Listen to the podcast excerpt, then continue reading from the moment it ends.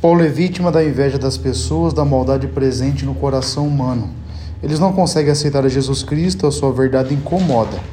Assim, na pessoa de Paulo, atacam o anúncio da palavra de Deus. Essa realidade é muito comum hoje.